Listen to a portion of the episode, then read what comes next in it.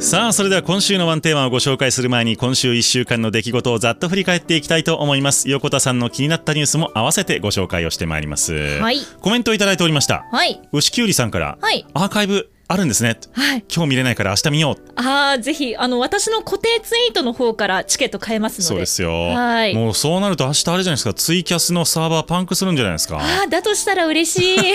伸びたいリスナーで。はい。はい、そして道のく阪神男さんからは、慶応高校優勝おめでとうございます。ありがとうございます。東邦仙台育英卒業 いや本当にどっちも強かった。いらっしゃるだろうなと思った。あのどっちも強かったし育英めっちゃ好きなんで、私は。まあね、はい。仙台育英も連覇ならずっていうところですけれども、うん。まあ準優勝ということでまた来年ね、はい。あの戦いを見せていただければと思います。ね素晴らしい生徒さんばかりですから。はい。はいというわけで、はい今週の1週間のニュースを振り返っていきたいと思います。はい先週の金曜日でございます。はい中国の、えー恒大集団ですねエバーグランデという不動産大手があるんですけれども、アメリカで破産申請を行いました。え？はい。もともとねこの会社ははい。デフォルトしてるんですよ。ああそうでしたね。結構ニュースで問題になっていたような。そうなんです。借りて金借りた金返せませんというもう万歳しちゃってる状態だったんですけれども、え。えーさらにアメリカで、まあ、外貨建ての、えーうん。債務についてはもう返せませんということを正式に、えー法律上の手続きを取ったということになります、えーそしてそれ実際にあの、まあ、負債総額ということになるんですけれども、はい。えー確か11兆6000億円ということでございまして いやあの11兆6000億ってすごいですよ。いやもうね。だって日本の GDP500 兆円ですからね。日本の国家予算が大体110兆円今年になるかどうかって言ってますから。その10分の1ぐらいですよいやー怖いなそれそうですよ。払えないって結構危ないですね。一社ですよこれ。ね全体では40兆円を超えると不動不動産業界全体の負債がね。えー、ということを考えるとですね、はい。これちょっと中国の不動産大手のおに端を発したあの世界恐慌というかまたあのリーマンショックみたいなことがあり得るというね話も出てきてますので。ちょっと怖いですね。リーマンショックの恐ろしさを中学生ぐらいの時に体験してるんですけど、うん。もうねだってサラリーマンの方がお家なくしてみたいな状況だったじゃないですか、はい。ホワイトカラーの方々が。うん。あの光景また見るのかって思うとちょっと心が痛いというか重いですね。気が。えーっと国際貿易経済学の第一人者でいらっしゃるポール・クルーグマン先生ですね、ええ。ノーベル経済学賞の、はい。お取られた方ですけれども中国と中国は日本のようになるのかという質問に対してならないと、もっと悪くなると。えいやいやもっと悪くなる。もっと悪くなるというふうに言われてますので、はい。まあ、やっぱりねあのちょっと警戒しておいた方がいいんだろうなというふうに思いましたね。はいさあ金曜日どうだったでしょうか？はい、あのとある塾でですね、はい。あの盗撮騒ぎが起こったという事件があ見りましたた？ね。あの学習塾大手の四谷大塚はい、というところなんですけれども、うん。元社員がもう元になりましたが、まあ教室内で、ねはい、生徒を盗撮していたという事件がありまして、早速ですね四谷大塚がこれの対策に踏み切りました。はい。えっとまず一つ目があの家庭からの教室内ライブモニタリングシステムを導入するということを決定しました。でそれが開発と設置がされるまでにちょっと時間がかかるのでそれまではサブチューターを置いて2人体制の授業にするということですね。それから2つ目が講師やスタッフなどがスマホなど写真を撮る撮れる機械ですねそういったものを教室内に持ち込まないという規定ができました。うんそしてまあ従業員採用のより慎重かつ厳格な選抜ということであるんですけど、まああのね日本版 DBS の導入なんていう話が出ていますよね。今子どもと接する職業に就く方にあの性犯罪歴がないかどうはかなんていうのを調査するシステムなんですけれども、まあ、それが学習塾の導入って実は任意なんですよね、うん今のところ。ただ、まあ、この事件を踏まえて多くの学習塾が、えー保護者の方の安心のために導入せざるを得なくなるのではないかなというのは私の見解です。じゃあ学習塾側の、えーええ意思によって、はい、使うことはできるってことですね。そうですなるほどなるほど。まあ、ただ任意なので強制義務ではないというところで、まあ、それがあるところにお子さんを通わせたい保護者の方が多いんじゃないかなという。まあ当然そうなりますよね。はい、いやこれ僕びっくりしたんですけど僕もあの、ええ。塾で働いていたので、えあの教室を監視するシステムがなかったっていうことが僕本当に驚きで。確かにそうなんですよね。私も塾の先生だったので。ありましたよね。あります？いやうちはなかったです、あね、なかったですか？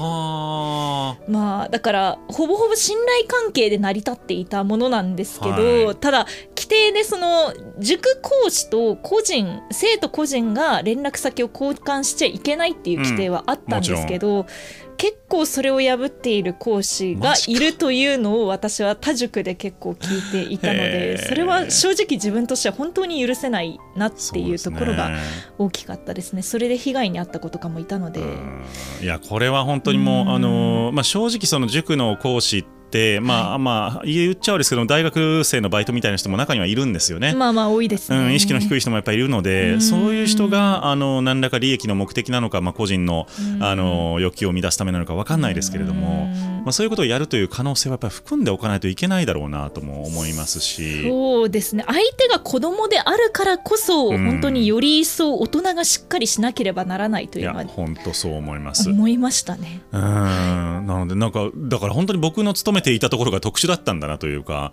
まあ先進的というかすごくしっかりされてたんですね。30年以上前からそうでしたからうね。ん、あの四谷大塚さんもすごくあのもう名門と言われるが塾だったのでうんそこでこういうことが起きるというのは非常に異例なことだなというのは感じましたね。まあだからひょっとすると中古車業界みたいに氷山の一角という可能性もありますけどね。まあ、正直、ね私が見る限りそうだと思います。恐ろしい話でございますが、これからバラバラ出てこないことを願います。そうですね。はい、土曜日でございます、えー日米韓があ首脳会談をアメリカで行いました、はい。大統領の山荘であります、えーキャンプデービッドですね、えーというところでございまして、えーっとここでですね、えーっと日米韓が共同声明を出しまして、はい。えー首脳、外務大臣、防衛大臣、国家安全保障局長、それぞれ少なくとも年に1回、定期的に会合を行うと。いうことですね。うんで財務大臣間での初の日米韓の会合を今後開催をし、えー毎年開く商務産業大臣の会合も新たに設置をするということで、もう年に1回会いまくるっていうことをなるほど決めたということなんですよね。なんか軍事的じゃなくて本当に商業的なブロックを作ろうとしてるのかなっていうぐらいの動きを見せてますね。まさにそこで経済安全保障の面からも、はい半導体や蓄電池の供給網の混乱に備えて早期警戒システムなどの試験運用をお開始するということで連携する、さらに今日ありましたね、はい。北朝鮮のミサイルの探知情報についてリアルタイムで共有をお行うということを年内に開始するとはい。いうことが合意されました。はいまあ、これあのー日米韓の同盟として同盟というかねあの協力体制としては本当に一歩踏み込んだ、うん。えー内容とはなっているんですけれども、はい。やはりこういった取り組みが必要なほどをですね、まあ中まあ、中国と北朝鮮を、まあ、半分名指しにしているような状況なんですけれども、はい。そういったところが、あのーもう日米韓ももうなりふり構っていられないというのが正直なところと、そうですね。ね。焦りを感じますね。はい。はい、土曜日どうでしょうか？はい。あの X のブロック機能が廃止されるかもっていう。ブロック機能が廃止されたらブロックできないってことですか？そうです。えじゃあ横田さんが僕にすごい嫌なリプを送ってきて、はい。嫌だなって思っても、はい。横田さんはブロックできないってことですか？そうです。へえ あのこれがですねイーロン・マスク氏がですね、はい。あのこの X でブロック機能を廃止するという考えを示したんですね。はいで一応直接メッセージをやり取りするダイレクトメッセージを除いて廃止するということなのでまあ要は、まあ、うんブロックに近いもので要はダイレクトメッセージはあのやり取りできなくなるけどツイートを見たりとか、うんあのまあリプライを送ったりはできるようになってしまうっていうことなんですよね。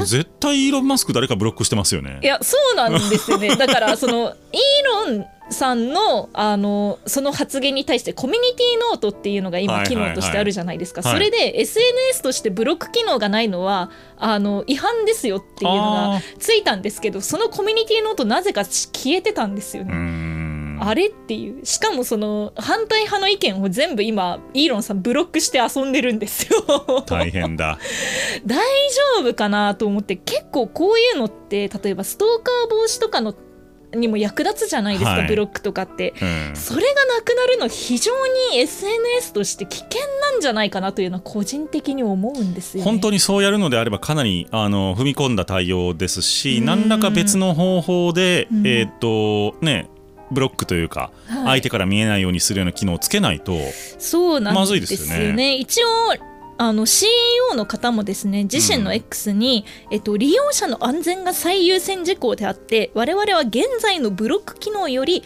良いより良いものを作ろうとしているうん。というふうに投稿しているので、一応利用者の安全に配慮した形にはするということなんですがどうなるかはわからないというところです。課金税しか使えないブロック機能とかですか？ね。あー怖いなだぞスーパーブロックってできるんじゃないですか？あーでもそれだったら課金税も増えるしある意味それが一番正解な気がする。全に使うならスーパーブロックをみたういな、ーんかもしれないですね。でもそれが一番いいのかなと思いますけどね,、まあね。はい、なるほど。はい、ということでした日曜日でございます、はい。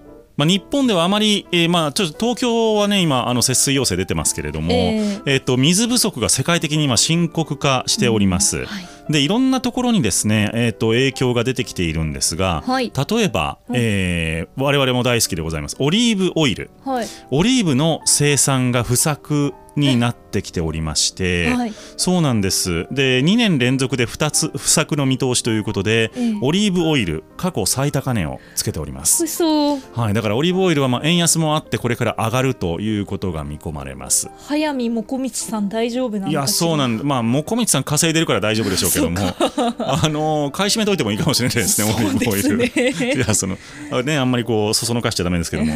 本当にでもあのまあ食用油ってないと困りますからね。特にごま油オリーブオイルとかって香りが違ってこだわる方は本当にねうん。不便ですよねまあそんな状況が、まあ、あの作物の面であるんですけれども、はい。あとですね実は水運にすごく影響が出てきているんですね。なるほど。川の流量が減ってしまっているので、えー例えばドイツのライン川、ええ。ね、2022年も輸送量減23年も水位が低下しているということで船の航行量が制限されている状況。あと、まあ、パナマ運河ですね、ええ。これ今130隻が通行待ちを行わざるを得ないほど、えー通行の制限がかかってしまっていると。なんか運河で渋滞ってあんまり聞かないですよね。そうなんですよ、うん。だったら希望法回った方が早いんじゃないかっていうぐらいの えーっと待ちが出ているということなんですようね。んあとねこれがちょっともうより深刻だなと思うのはフランスの原子力発電所。え。冷却用の水が足らず稼働率が低下していると。えだってフランスって結構原発のね使用率高くないですか？なので真水が足らんという地域がですね非常に広がってきておりまして、まあ、はい。ヨーロッパもそうですけれども、あのうん。アジア中国もですね、うん。えー水が足らないところが増えていると、まあ、一方で水害なんかは増えているのでそれはうまくねバランスが取れないのかっていう感じですが。そうですよね。なんかそういうところを慣らしていければいいんですけどう,、ねまくいかないんですかね。まあ、その人類の歴史もあの気候の変動とともに住む地域を変えてきたわけで、ここからも変え続けていくことになるのかななんていうふうにちょっと思っておりましたがいかがでしょうか、さあ日曜日どうでしょはいなんとですね、メタバースで挙式が行われたと。うほう。はい。まあメタバース要は VR 仮想現実ですね、うん。あのこちらで挙式が行われたというニュースで、うん。あの VR チャットというプラットフォームがあるんですけどそちらを使ってバーチャル結婚式が8月の8日に 行われたと。すごい。そうなんです。まあ結構メタバースっていうと若い方が多いと思うんですけど、はい。今回そのまあ式を開いた方の新郎新婦はもちろん友人、うんうん。そして新郎のお父様お母様、はい。ご両親ですね、うん。があのなんとアバター姿で出席されたと。ほう。あじゃあもうあれですね。老若男女ってことですね。そうなんですよ。でまあこの式を挙げられた新郎の方がですね、バーチャルコネクトっていう、まあ、要はメタバースで活動するクリエイターをつなげるサービスをあの、はい。運営している方で。なるほど。あの神父様とはあのそこで出会ったということだったのですごくお二人らしいうん。結婚式になりましたということで、あのブーケトスとかあとはね高砂でのこう写真撮影とか、うん。あとは祝辞ですね。そういったものもですねあのちゃんと再現できたということで、まあこれから結婚式のあり方まあこれだとお金もあまりかからないですし。まあそうですね。そうなんですよ。ドレスとかもまああのアバターにこう着せたいっていうのがあればデザインを頼んだりとかすると思うんですけどそのデザイン代の方がもしかしたらドレスより安いかもしれない。まあそんな感じしますよね。そうなんですよ、うんこれからこのサービスもしかしたら広がっていくかもなんて思いますね。まあでもそれこそあの実家がね遠方同士だったりすると、ええ。結婚式も一苦労ですから。あ確かにね。うん。お体不自由な方も参加できますからね。そうですね。まあ、一方でその高齢化社会だと結婚式ぐらいからすぐらいしか親族全員が集う機会もなかなかないっていうこともありえるので。確かにそうですね。おめでたい場はそうですよね。使いようですけどもね。うん。はい。なるほどね、はい。そういうアイデアが。まあでもそうやって、えっと、実際事業を営まれている方がうん。あのそういう取り組みをするっていうのはすごくフロンティア精神あふれていいなと思いました。そうですね。はい、はい。ありがとうございます。はい。横田さん WeWork はいってご存知ですか、あの貸しオフィスというか。そうあのシェアオフィス、ええ。シェアオフィス的なものって使ったことあります？あんまりないですね。今それがええ。そういう人が増えてるんですって。あー。アメリカでですね、ええ。商業不動産が大変な値下がりに見舞われております。でそのお発端となったのがですね、はい。えー、WeWork でございまして、はい。まあ、あのソフトバンクグループが絡んだりしているわけなんですけれども、はい。8月8日の決算発表に合わせて継続企業の前提に重大な疑義が生じている、はい。まあ、要するに潰れかけてますよとええ。いうことが指摘として上がりました。うん。で、えーこの日にですねはあの企業破産処理の専門家複数を社外取締役に指名をしたということで、ニューヨーク証券取引所からも上場基準をちゃんと満たしてくださいねということで40株を1株に併合するという計画を実施するということになりました。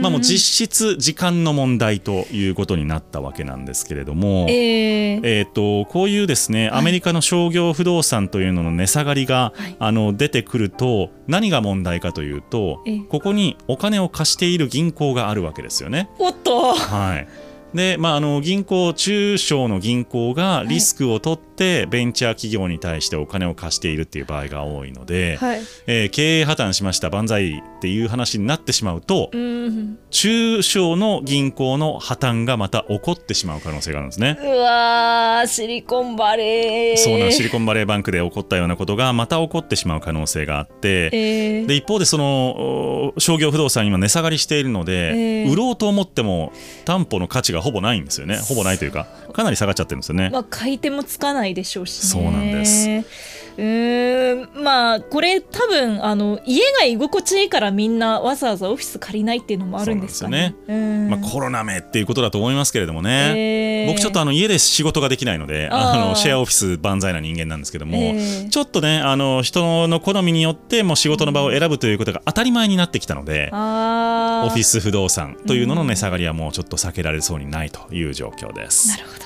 月曜日どうでしょはい。あの先ほど話した DBS というシステムの話題なんですうが、はい、あのまあ、政府はですね子どもと接する職業に就く人に性犯罪歴がないことを確認する新たな制度日本版 DBS というのを、あのまあ、導入する方針を固めました。はい。えー導入先の義務付けがあるのが保育所それから幼稚園あとは学校ですね。うんこちらには義務としているんですが学習塾とかスポーツクラブといった民間事業者は任意というふうになっています。でまあこれもともとイギリスであった制度みたいなんですね。はい。でイギリスでは8歳未満の子どもに2時間以上接するサービスを提供する事業者というのが、はいはい。えー導入の基準になっているんですが、うん。まあ、塾というか事業者ですね。民間の事業者っていうのが職務を定める法律がないんですよ。はい。なので義務化が困難ということでうん、まあ、任意という形になりました。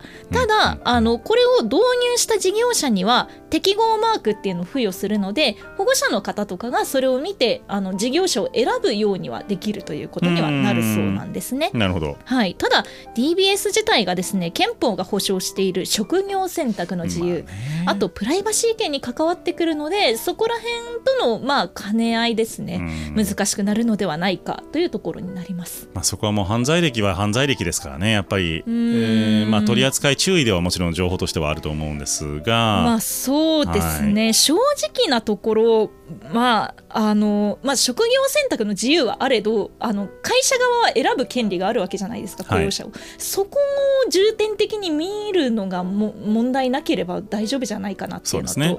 あとはですね日本っていうのが学校が文部科学省、うん。で子どもの保育関係が厚生労働省、はい。塾とかスポーツクラブは他の省庁になってしまうので、はいその縦割り制度の弊害がここに来て出てしまっているというのもあり難ます。しいなそうですねかといって横切りにすりゃいいってもんでもないですからねすごいそうなんですよね。まあいろんな法律とかの兼ね合いが厳密にありますから我々の感覚とちょっと違ってくるのかもしれないですはいね。ありがとうございます、はい。さあ火曜日でございますけれども、はい。えっ、と防衛財源どうするみたいな話があったじゃないですか。ええで、まあ、政府はもちろんいろんな財産を持ってますから、うんうんうんまあ、土地も建物もたくさん持ってますし、ええあといろんな証券も持ってますから、うんうんそれ売ればいいんじゃないっていう議論があったんですよ。はその中で、NTT の株あ、はい。これを売れば良いのではないかとああ、そっか。国がいくらか持たなきゃいけないみたいな。そうなんです今ね5兆円ぐらい持ってるんですってめっちゃ持ってる。めっちゃ持ってるんですよ でそれを、まあ、あの NTT の株を単純に市場で売却するんじゃなくて、ええ NTT に買ってもらうああ、自社株買い。自社株買いええこの形式で、えー政府に資金を供給してもらううさせるということができないかということただこれうん現状では NTT 法というので、えーき規制されているんですねほうほうほうほこういう手法が。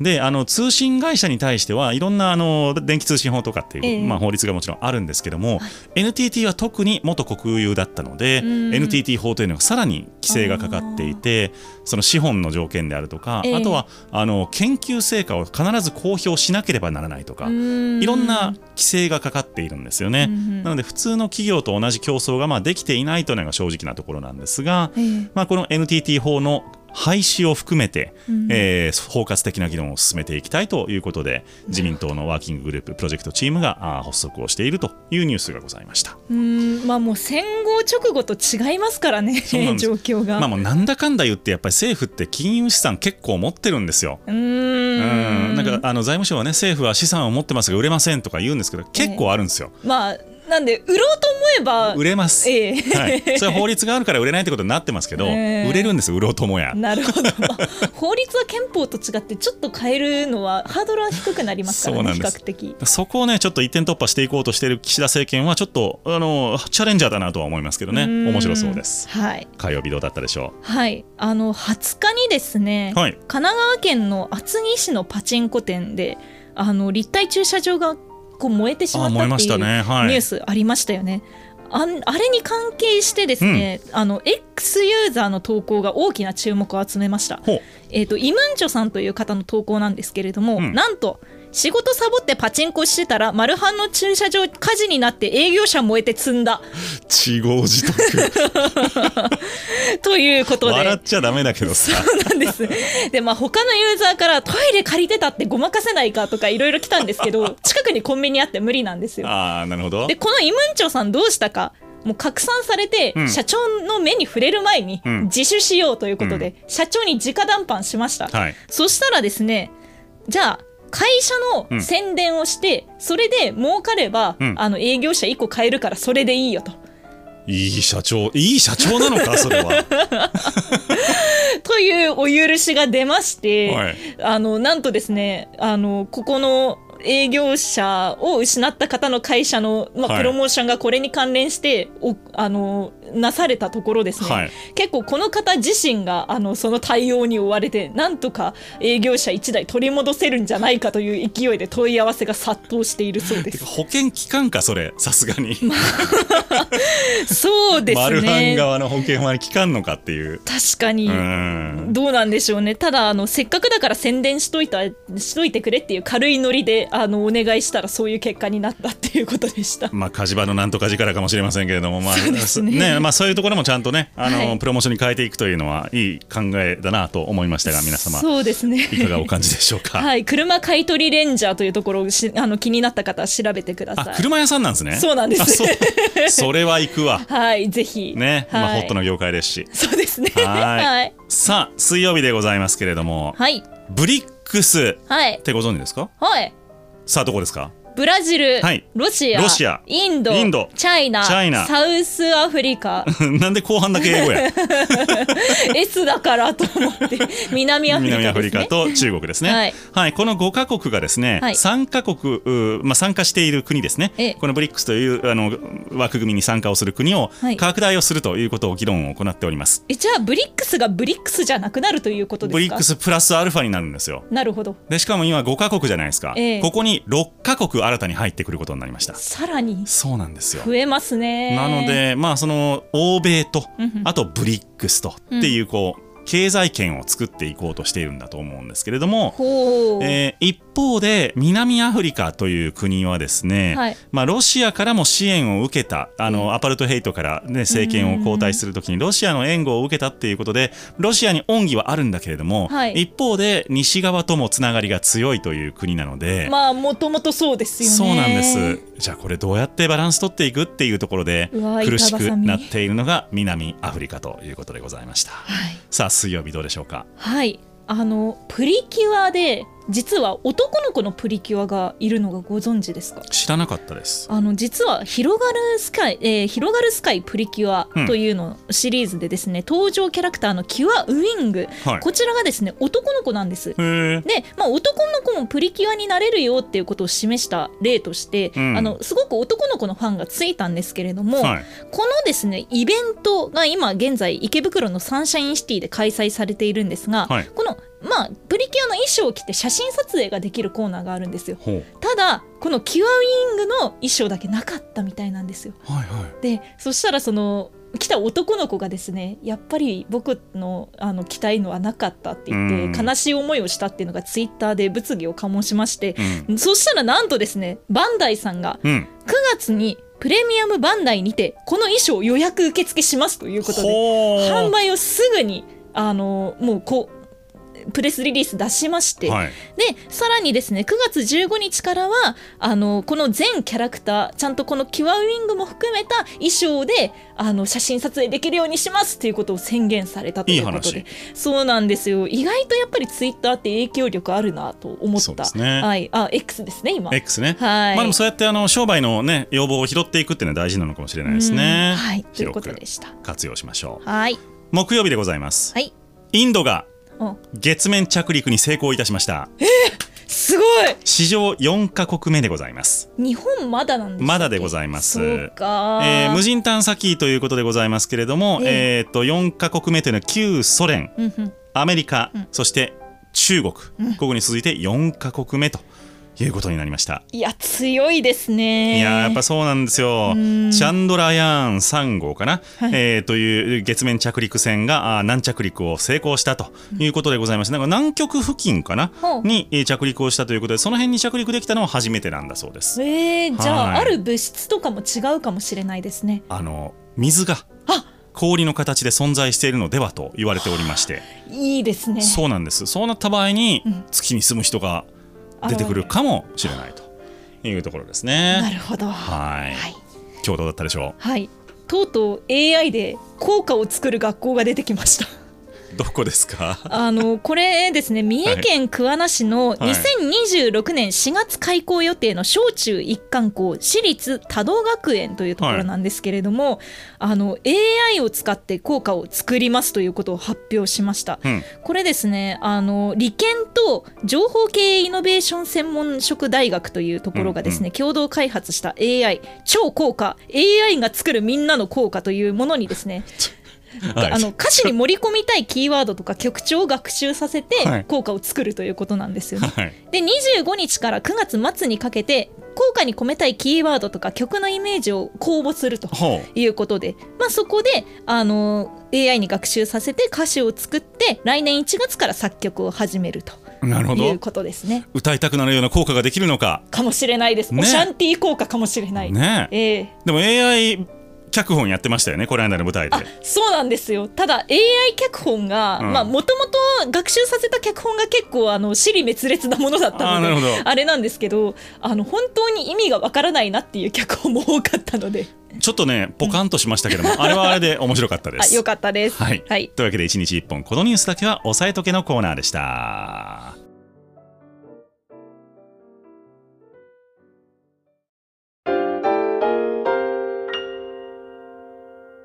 さあそれでは今週のあと1日をワンテーマで乗り切る経済情報バラエティ番組週刊の B タイムズのメインコーナーでございます。今週のワンテーマのコーナー行ってみたいと思います、はい。毎日毎日読み切れないほどの情報が押し寄せる現代社会、そうは言いましても世の中の流れをお読み解くために必要な情報は限られております、この番組ではキュレーターである私 DJ の B が過去1週間のニュースを振り返りまして最も重要だった世の中の流れを分析。一つのテーマに集約してお届けをしてまいります。はいというわけで今日のテーマでございますがはいこれから電力をどうするというところに行きたいと思います。あーなんか水不足のあれでもありましたねそうなんですよ。原発。が動かせ動かせないという話もありましたが。えー。まああの大きなニュースになっております。かねてから問題となっておりました福島第一原子力発電所からの処理水の放出。うん。本日から始まっております。はい。で廃炉作業は一歩前進ということにはなるんですけれども、もちろんこれで電力問題が解決するというわけではありません、はい。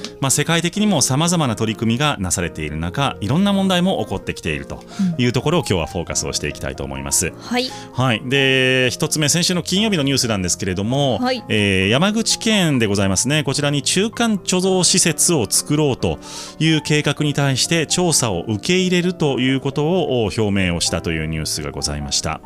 まあ、中国電力と関西電力が使用済み核燃料の中間貯蔵施設を作ろうということでですね、えー調査の受け入れをお要請をしていたんですけれども、はい。これを表明を受け入れること受け入れることを表明をしたということになっております。はい。で、まあ、実際にこれ半年ほどかけて掘削調査なんかを行う見通しということなんですけれども、まあ、あのう現状ですねその核燃料サイクルというものをきちんと回していくために、はい。全体の技術が国内でねあのまだつながっていないということから中間的に、いまあ、一時的にといいますか、まあ、長い期間ですけれども、はい。えー貯蔵しておく施設はやっぱり必要ということでございまして、まあ、ただ一方で近隣の市町村自治体からは、あのーまあ、危険性はないのかということについての不安が寄せられているということなんですね。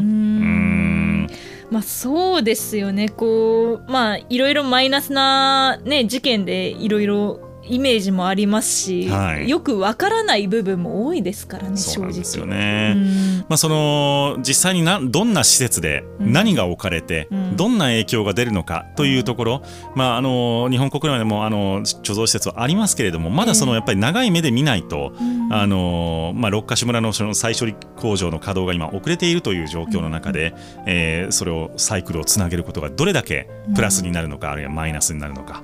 そこの議論はちゃんとしていってほしいなとは思いました。はい。はい、そして土曜日でございます。はい、風力発電機。うん見たことありますか？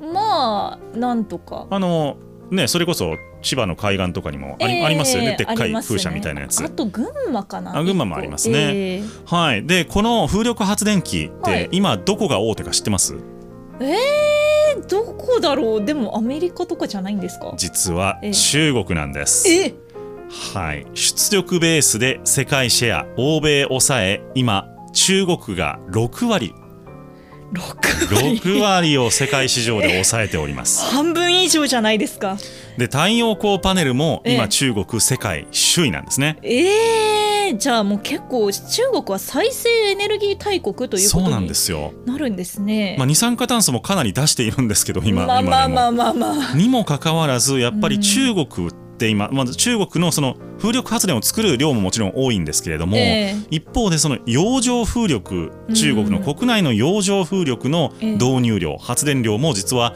世界首位なんですね。あーやっぱり国土があるとできることの規模が違いますね。でこれもね、まあ、国土ももちろんそうなんですけどもやっぱりええ国内での生産力っていうのがすごいんだろうと思うんですうね。ーんで2018年から2022年の間にはい洋上風力の発電量うんおよそ6倍になっております中う国。で、まあ、やっぱ政府が積極的に介入をして、はいえー再生可能エネルギーへの投資を進めているということからもやっぱり中国のこういう力ってすごいなと思いますね。ですね。なんか中国がそういうふうにこう再生可能エネルギーを積極的に動かしてくれるっていうのはある意味ありがたいなって先進国としてはって思うんですけどね。ね。うん、まあ中国がそうやって頑張っている一方で、はい、日曜日でございますけれども、はい、えー、化石あ失礼しました、えー、石炭火力、はい、ここへの依存がなかなか立てないという状況なんですね。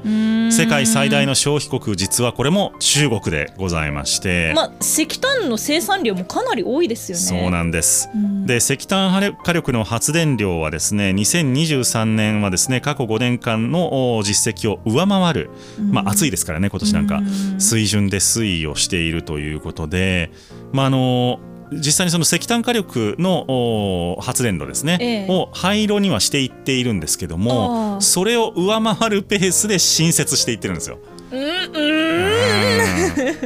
そうなんです。まあでも正直再生可能エネルギーと違って安定性がありますからね。そうなんです。そこはやっぱ背に腹は変えられないというか。そうですね。で CO2 はもちろん出すんですけれども、えーと、万が一のことが起こった時の影響が想像しやすいじゃないですか、えー、石炭ってやっぱり。そうですよね。燃えるよね。燃える。うんわかる、うんうん。でも原子力はやっぱり万が一が起こった時はどうなるか分かんないっていうことで、立地の面でもやっぱり石炭火力だったら、まあ、空気はちょっと汚れるかもしれないけれども、まあいいよと。いう地域はたくさんある。一方でちょっとやっぱり原子力発電所はっていうところが多いというようなこともあって、えー、新設が進んでいる。で世界でもやっぱこの石炭火力ってまだまだ現役なんですよね。ただこれを減らすっていうことが結局 CO2 の削減につながっていくはずなのでそうですよね。再生可能エネルギーの、えー、への、まあ、シフト、まあ、あとじゃあ原子力をどう捉えるのかっていうところになってくるのかなと思います。はい。そして、えー、月曜日でございますけれども、はい、今度は日鉄がですね、はい、クリーン水素で鋼材を作るという方法を開発をいたしました。はい、日本製鉄でございますけれども、はい、えー、っと環境負荷の低い方法で製造した水素、まあ、これを使ってる、まあ、要するにその再生可能エネルギーで水素を作って、うん、でそれでですね、えー、鋼材の生産鉄の生産を行うという方式に乗り出しました。ということでございまして、まあ、水素の製造を自社の工場で、えー、っと行ってですね、ええ、で二酸化炭素の排出量を1割全体で削減をしていくという方向性のようです。まあ仕方ないんですけども相当やっぱりあのエネルギーを使うので、まあ、そうですよね。金属系は特に。これを、まあ、あの水素クリーンなあのエネルギー代替することによって、えー、脱炭素を目指していこうというところでございます。はいはい、そして火曜日でございますけれども、はい、脱炭素しようと思うと当然設備を作ったりとか、ええ。えー、新たに技術を開発したりとかっていうことが必要になるんですが、はい、その脱炭素投資というものでございますね、はい、これを企業に促してきた ESG 投資に今逆風が強まっているという状況なんですね。でこれあの政治的な立場にかかわらずですねこう、はい、あの相手方を攻撃する武器に強あの使われてしまっているということでございまして例えば世界中にあの ESG 投資を標榜している投資信託というのはあるんですが、えー、そこからも結構資金が流出をしているということですね。であと気候変動関連の株主提案とか最低率、はい、いろんなところで出されているんですがこれの賛成率も下がってきていると。いうこと。で、まあ、世界最大手の、えー、運用会社ブラックロックも、はい、ESG という言葉はもう使わないという発言を行っている、などなどなどなど、えー、えー、やっぱりこの再構築をしていくエネルギーの使い方あるいは生産の仕方を再構築していく過程で本当にそこに投資してていいんだっけ？リターンあるんだっけ？って投資家は頭を悩ませているということなんですね。まあでもいずれ必要になることですからね。難しいところではありますが。さらに我々の国でも、はいまだ燃やすんかいという話でございますが、はい。えー、ガソリンの補助金、はい、9月末まででございましたが延長が決定をいたしました。いやはい。ということで、まあ、あの仕方ないです。これ生活対策ですので、えー、仕方がないんですけれども、えー、やはりこのガソリンというものを値上がりをしていくということはそれだけ、まあ、あの使わないでほしい使わえない人がたくさん出てくるよという、まあ、経済原則でいうとそうなるはずなんですけれどもそこに人為的に、えー、価格を下げるということをやっていこう、まあ、ガソリンの消費というのを促していこうということになっているわけで、まあ、実際どういうふうにこれがあのいつまで続くのかというところはあ注目に値するということですね。はいそして木曜日でございますが、はい。先ほども申しました原発の処理水を放出をいたしました、うん。でこれを受けて中国は日本産の海産物を全面的に禁輸するという方向性を示しております、はい。まあこれちょっとね、あのー問題はいろいろとこれから出てくると思うんですが政府としては、えーっと経済的な被害を被った方にはちゃんと補償を行っていくということを表明をしています、はい。で実際にじゃあそのトリチウムを含んだ、あのー処理水ですね、を放出するということについてどれだけの影響があるかということも科学的なあ検証というのはこれからもされていくとい。うことで、まああの一旦これはあの方向性としては決まったと、まあ、ずっと議論されてきたことが決まったということですが、はい。これがどんな環境に環境にどんな影響を及ぼすのかうん。見ていかなければならないなと思いました。はい。というわけで今週のワンテーマのコーナーでございました。はい